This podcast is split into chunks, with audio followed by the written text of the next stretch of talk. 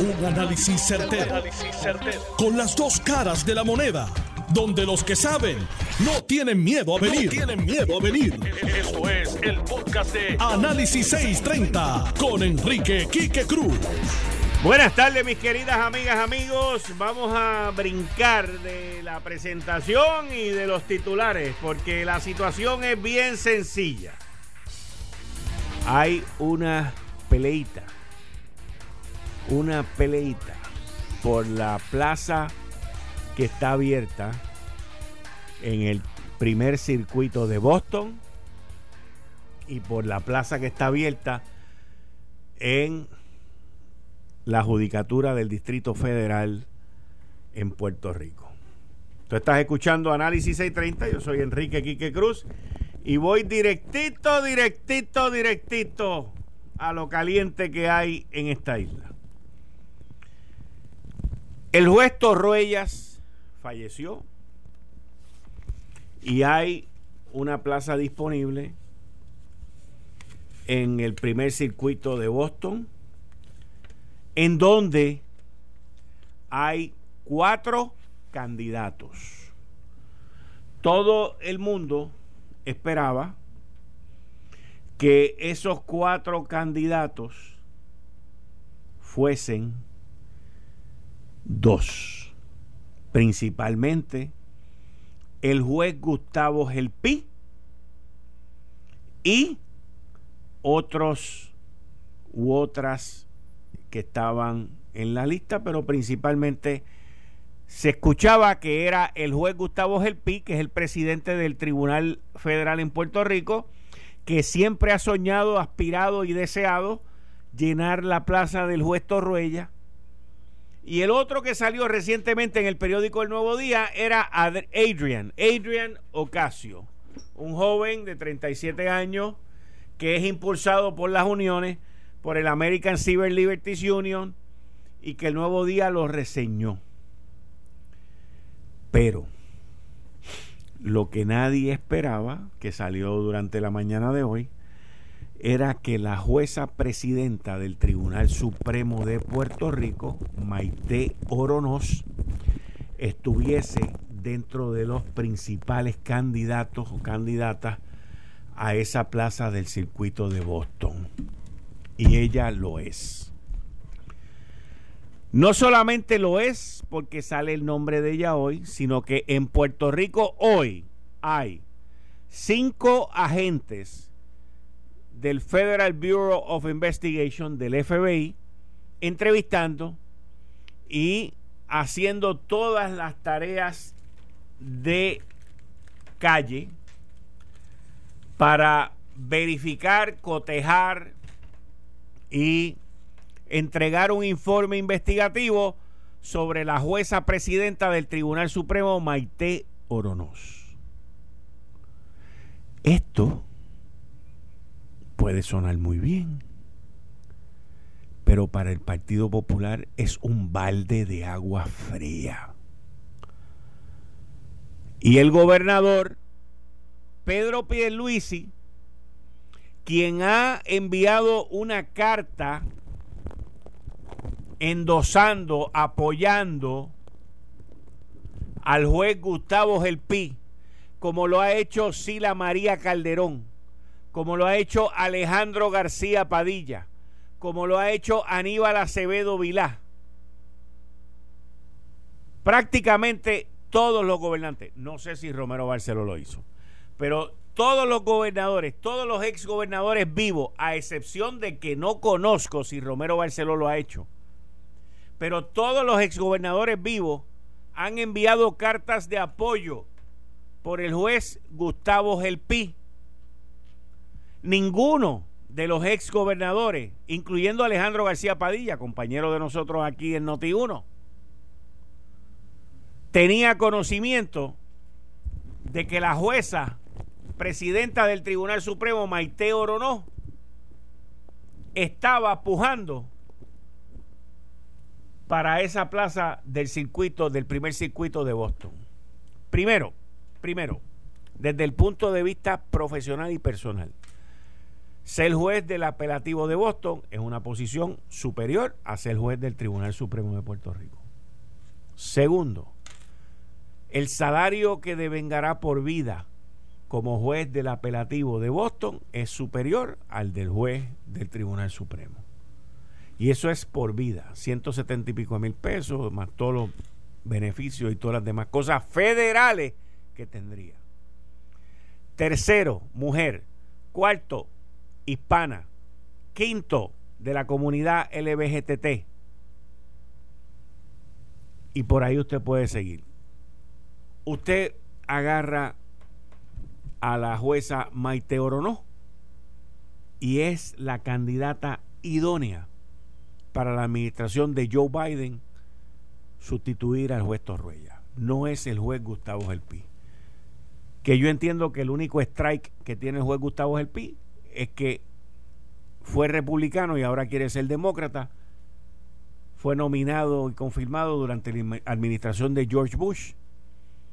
Pero ahora las noticias cambian, como dicen aquí en Noti1, pues ahora él se quiere colar con los demócratas. Si usted me pregunta a mí, la perfecta, la perfecta para los demócratas que están en el poder es la presidenta del Tribunal Supremo, Maite Orono. El strike que tiene Maite Orono, el strike que tiene Maite Orono es que no tiene el apoyo del gobernador demócrata de Puerto Rico, Pedro Pierluisi Urrutia, no tiene la carta de Pedro Pierluisi, no tiene la carta de Aníbal, no tiene la carta de Sila, no tiene la carta de Alejandro, que fue el que la nominó como juez presidenta.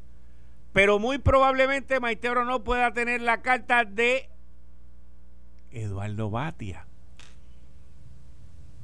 expresidente del Senado y de otras personas en Puerto Rico.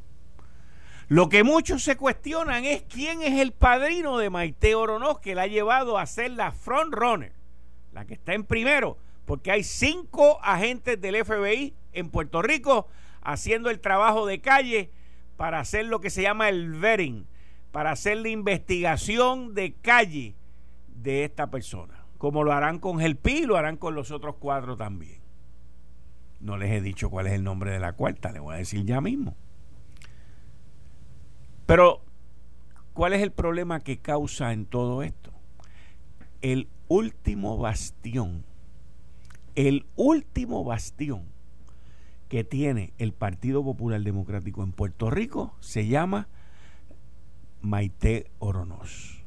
Y esto debe de haber agarrado al Partido Popular, a Alejandro, a David Berniel, que suena para el 2024, y a los populares los debe haber agarrado completamente fuera de base con los calzones en el piso, porque están prestos a perder la presidencia del Tribunal Supremo, el último bastión popular que existe en Puerto Rico. Se llevó, la juez presidenta Maite Orono, llevó a cabo todo este proceso de una manera confidencial. Mis fuentes me indican que hoy, saludos, juez presidenta, que hoy Maite Orono y el juez Gustavo Gelpi conversaron que acordaron el apoyarse el uno al otro, cualquiera de los dos fuese el nominado. Esto solamente se ve en Puerto Rico. Y que también acordaron la secretividad. Pero el Partido Popular no se puede dar el lujo de perder la presidencia del Tribunal Supremo. De ser nominada Maite Orono a la posición del, del circuito de Boston, del circuito de apelaciones de Boston, la presidencia del Tribunal Supremo de Puerto Rico quedaría vacante y no sería llenada. Escúcheme bien lo que le estoy diciendo. No podría ser llenada porque yo dudo que el juez, digo que el gobernador Pedro Pierluisi nomine a alguien y que el presidente del Senado, José Luis Dalmao, se lo confirme. Eso no va a ocurrir. Si el Senado de Puerto Rico al 17 de febrero no ha confirmado un solo miembro del gabinete de Pedro Pierluisi, ¿usted se cree que en cuatro años le van a confirmar? a la juez presidente o al juez presidente del Tribunal Supremo, no va a pasar. Eso se, se, decidirá en el 2024 y si no se decide en el 2024, se decidirá cuando Dios quiera. Pero por ahora no va a ser. Eso le da una excelente oportunidad a la mayoría de los jueces del Tribunal Supremo, entonces, un tribunal colegiado, a tomar su propia decisión y a designar quién, quiere, quién ellos quieren que sea el presidente. Y eso podría llevar a que algunos o algunas de las que se quieran retirar se mantengan un tiempito más ahí, no se retiren durante este cuatrenio. Esto es así de sencillo. Pero les tengo más sobre ese análisis en breve. Mira, cuando voy a salir de mi casa me llevo siempre mi mascarilla y cuando voy a echarle la gasolina a mi carro también me voy a la segura con la gasolina Premium Golf Ultra Plus. La gasolina Golf me da la calidad, el rendimiento y el mejor precio. Con Golf Ultra Plus Premium tienes una avanzada tecnología de aditivos que mantienen las válvulas de tu motor y los inyectores completamente limpios, los cuales te dan un mejor rendimiento, un mayor rendimiento. No pague, no pague de más por la calidad premium, como se ve por ahí, 78 chavos el litro, 79, 85, lo acabo de ver yo ahora mismo, el litro en premium. Eso no lo vas a ver nunca en una gasolinera Golf Premium. Para mayor rendimiento y calidad, vaya bien, vaya a la segura con la gasolina premium de Golf. Voy a una pausa e inmediatamente continuamos con este análisis de esa silla del circuito de Boston. Se nos une brevemente, prontamente, perdón, la licenciada Zoela Boy y a las 6 de la tarde, Migdalia Rivera y el licenciado Adolfo Rodríguez. Tú estás escuchando Análisis 630. Yo soy Enrique Quique Cruz y estoy aquí de lunes a viernes de 5 a 7. Regreso en breve. Eh, estás escuchando el podcast de Noti1. Análisis 630 con Enrique Quique Cruz. Buenas tardes, mis queridas amigas, amigos. Bienvenidos a Análisis 630. Yo soy Enrique Quique Cruz y estoy aquí de lunes a viernes de 5 a 7. Ustedes escucharon mi análisis sobre lo que tiene que ver con la nominación o posible nominación de la presidenta del Tribunal Supremo, Maite Orono, el juez Gustavo Gelpi, Adrian Ocasio y la cuarta candidata que se llama Rachel Brill. Rachel Brill es una persona que ha vivido mucho tiempo aquí, se puede considerar puertorriqueña, y es una persona que tiene los quilates también para ser jueza del apelativo, pero solamente tiene un problema. Solamente tiene un problema que la podríamos considerar puertorriqueña, la podemos considerar puertorriqueña, la consideramos puertorriqueña, pero se llama Rachel Brill. Si hace 20 años atrás se hubiese puesto como nombre para su licencia Raquel Brill, pues no tendría problema.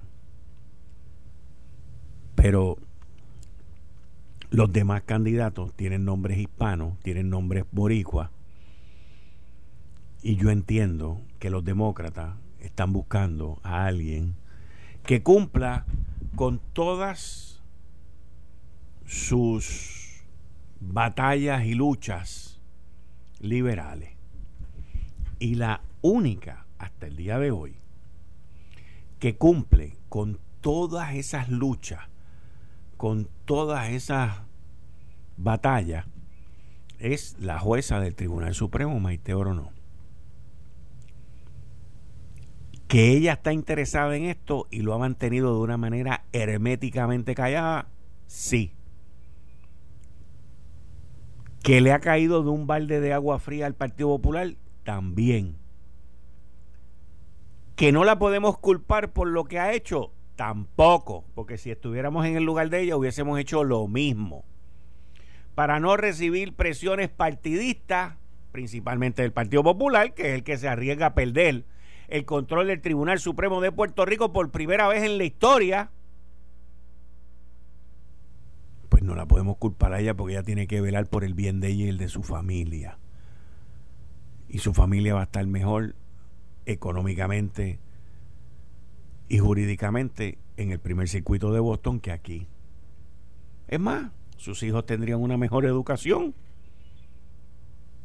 en Boston versus aquí. ¿Perdón? ¿Verdad? La tendría, ¿verdad? ¿Eh? Entonces, fíjense el, el, hermetismo que ha habido en esto, que Alejandro García Padilla y Aníbal Acevedo Vila y Cira María Calderón enviaron una carta apoyando al juez Gustavo Gelpi. Para que usted entienda el hermetismo que ha habido en esto. Esto ha sido, esto ha corrido hoy, pero, y by the way, que quede claro, la lucha por la plaza de la jueza Vargas de Cerezo, que es la jueza que se retira ahora del Tribunal Federal, usted no tiene idea, y hay como cinco o seis candidatos. Y ahí están empujando a Raimundo y todo el mundo. A todo el mundo, todo el mundo. Que entonces, de ser el nominado, que yo entiendo que no lo va a hacer, pero yo me equivoco en muchas ocasiones, de ser el nominado, el juez Gustavo Gelpi, entonces habrían dos plazas, que de todos esos seis candidatos, pues podrían entrar dos. Pero cuando usted mira el espectro demócrata, y lo que la gente de Biden, Kamala Harris, que no la podemos desconectar, no podemos olvidarnos de Kamala Harris, la predilecta en todo esto es Maite Orono. Pero Maite Orono no tiene la carta de Sila, ni de Aníbal, ni de Alejandro. Tampoco de Pierluisi. Esas cuatro cartas, quien las tiene es el PI. Ahora, ¿qué influencia podría toparse o tocar el gobernador, que es demócrata, que conoce muy bien de primera mano a Nancy Pelosi y a varias personas dentro del gabinete de Joe Biden, más dos o tres cabilderitos que los conozco también, que vienen de la administración de Obama y que son panas de Biden también, para que impulsen a Gustavo Gelpi, esos son otros 20 pesos. Pero si usted mira esto desde un punto de vista de qué es lo que le conviene a Puerto Rico, a Puerto Rico lo que le conviene es que nominen a Maite Orono. Le voy a decir por qué. Y estoy hablando desde el punto de vista estadista. La estadidad, y esto se lo acabo de decir ahora a un gran estadista puertorriqueño,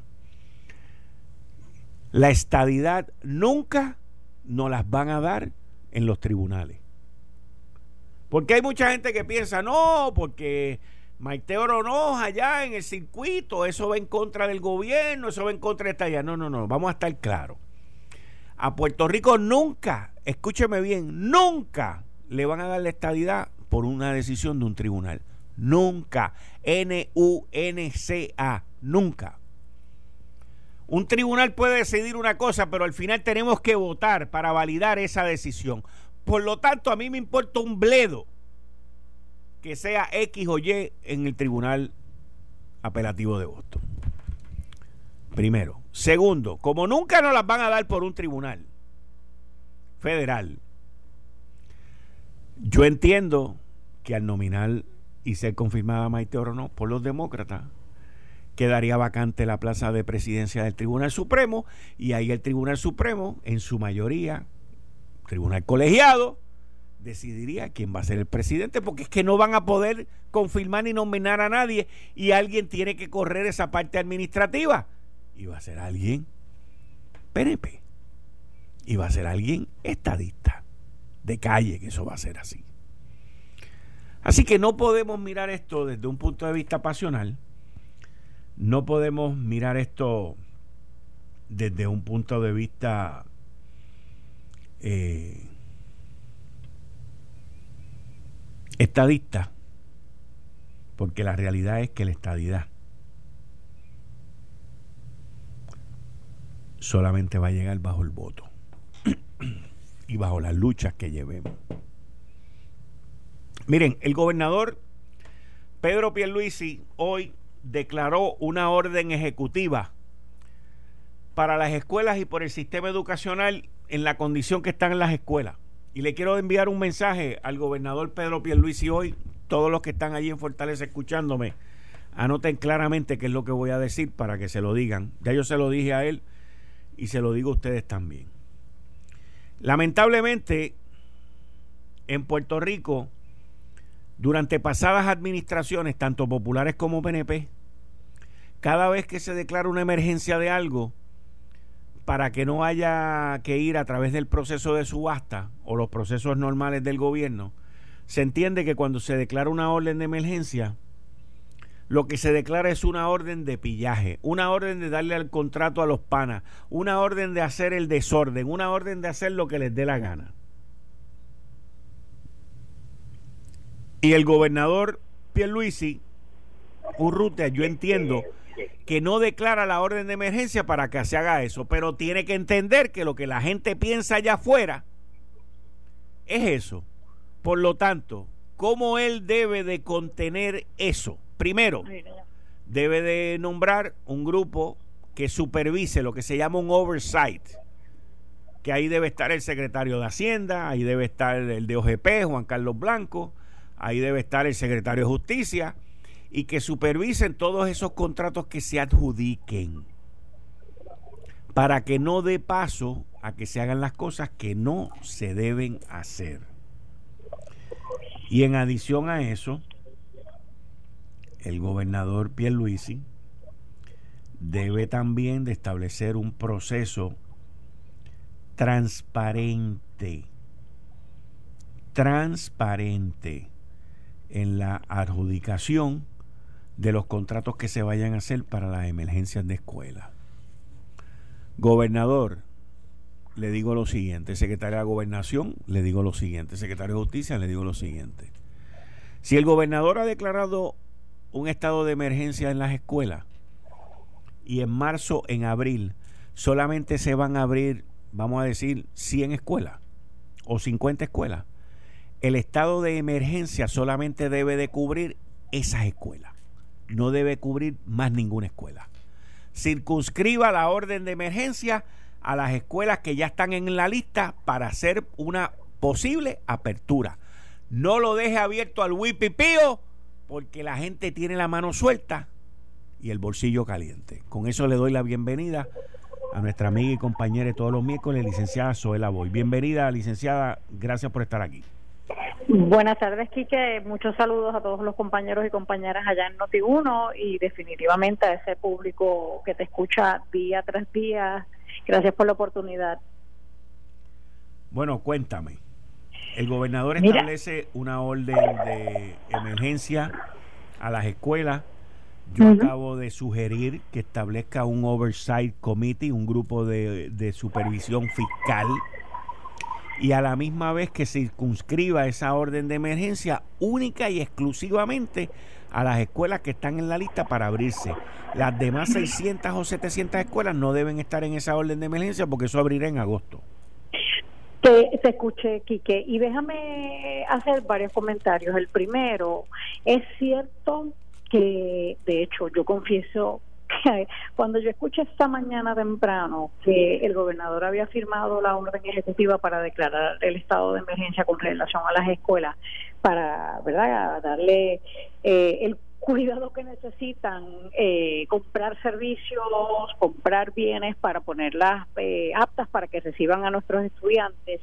Lo primero que me vino a la mente, y siento decirlo, me da esta pena, pero es la realidad, fueron la, la fue aquella compra eh, nefasta eh, de las pruebas del COVID, porque fue bajo exactamente la ley que utiliza el gobernador Pedro Luisi para eh, declarar hoy el estado de emergencia con relación a las escuelas. Y yo estoy de acuerdo cuando tú dices que lo primero que la gente piensa es, ah, olvídate, esto lo están haciendo para darle esos contratos millonarios a los panas y ahí un montón de gente se va a hacer rica. Yo estoy de acuerdo con que eso es lo primero que uno piensa. Sin embargo, varias cosas. Lo primero, yo creo que la realidad es, y tú y yo lo sabemos, que la, el proceso de compra en las agencias de gobierno es uno sumamente burocrático, es lento, toma muchísimo. Oye, yo me acuerdo que, cuando yo estaba en corrección hace muchos años atrás, hubo un, un motín eh, en una institución del gobierno y al el mismo día hubo otro motín en una institución que estaba siendo administrada por la empresa privada. La empresa privada rehabilitó la institución en cuestión de meses había pasado un año y yo no había logrado, y tú me conoces aquí que lo, lo, ¿verdad? Lo insistente que yo soy, y yo no había logrado en un año rehabilitar la institución que, que estábamos corriendo, eh, ¿verdad?, en el gobierno de Puerto Rico. Y lo digo como un ejemplo del el proceso burocrático que hay que pasar. Así que, en ciertos momentos, creo que es necesario que el gobernador o gobernadora de Puerto Rico tenga la autoridad para hacer lo que hoy hace Pedro Pierluisi pero habiendo dicho eso, voy a decir lo siguiente. Es cierto que Pedro es responsable de lo que pase con esto, de que se utilice el dinero del pueblo, porque lo que se va a utilizar es el dinero del pueblo, se utilice de la forma correcta. Pero yo aquí tengo que decirle y utilizar los micrófonos de Noti1 en tu programa para recordarle a cada jefe y jefa de agencia que vaya a utilizar esta autorización del gobernador que la utilice con mucho sentido de responsabilidad, porque es cierto, a nivel de fortaleza, eh, se, se tiene que supervisar y no se pueden verdad eh, olvidar de que esto está pasando pero sin embargo el jefe o jefa de agencia es ese primer filtro es ese primer paso que desde ahí debe comenzar a hacerse de forma correcta. Hoy en la orden ejecutiva el gobernador incluía que van a publicar en las páginas cibernéticas de las agencias pertinentes eh, las solicitudes de propuestas para la venta de, eh, de servicios, para la venta de bienes y que entonces aquellas personas interesadas compañías interesadas en presentar sus propuestas tendrán tres días. Lo que yo no vi en la orden, y eh, esto sí que me imagino, ¿verdad?, que lo harán, pero también utilizo los micrófonos de Noti1 para solicitarlo, y esto ya sí directamente al gobernador de Puerto Rico, es que se asegure que cada vez que se adjudique uno de esos contratos, además de que si la orden dice que la van a enviar a la Junta de Supervisión Fiscal, por, por, porque Puerto Rico merece transparencia. Esa adjudicación de los contratos, ¿para qué es que se está usando cada dinero, cada dólar del pueblo de Puerto Rico, que se haga también público? Porque no solamente que se haga público la solicitud de las propuestas para poder comprar los servicios y los bienes, sino también el resultado. ¿Quién se llevó eh, ese contrato y para qué se va a utilizar ese dinero? Así que yo creo que esa parte, y quizás no fue incluida en la orden ejecutiva porque eh, se va a hacer, pero creo que es sumamente importante que al principio, durante el proceso y hasta el final, lo que haya es transparencia total para que el pueblo sepa dónde se está utilizando, dónde se está invirtiendo el dinero, el dinero de Puerto Rico. Eso eh, uno de los comentarios. El otro comentario, y te escuchaba, y si tú supieras que me pusiste a pensar cuando mencionabas que quizás la orden ejecutiva solamente debía cubrir aquellas escuelas que se van a abrir en, antes del próximo semestre, o sea, marzo, abril, mayo. Ya las que se van a abrir en agosto, pues que no han incluido en esta orden ejecutiva. Yo pudiera estar de acuerdo en parte, pero yo, Quique, tú y yo sabemos el problema que hay con la poca atención que se le dan a los edificios del gobierno de Puerto Rico, escuelas, cárceles. Sabes que una de las cosas que yo siempre he dicho es que el gobierno federal invierte muchísimo dinero en mantenimiento de las de, las propiedades verdad de los edificios del gobierno. Y Puerto Rico lo primero que hace es que si necesita el gobierno de Puerto Rico lo primero que hace es que si necesita dinero para cualquier otra cosa lo saca del dinero que se supone esté destinado a darle mantenimiento a las facilidades.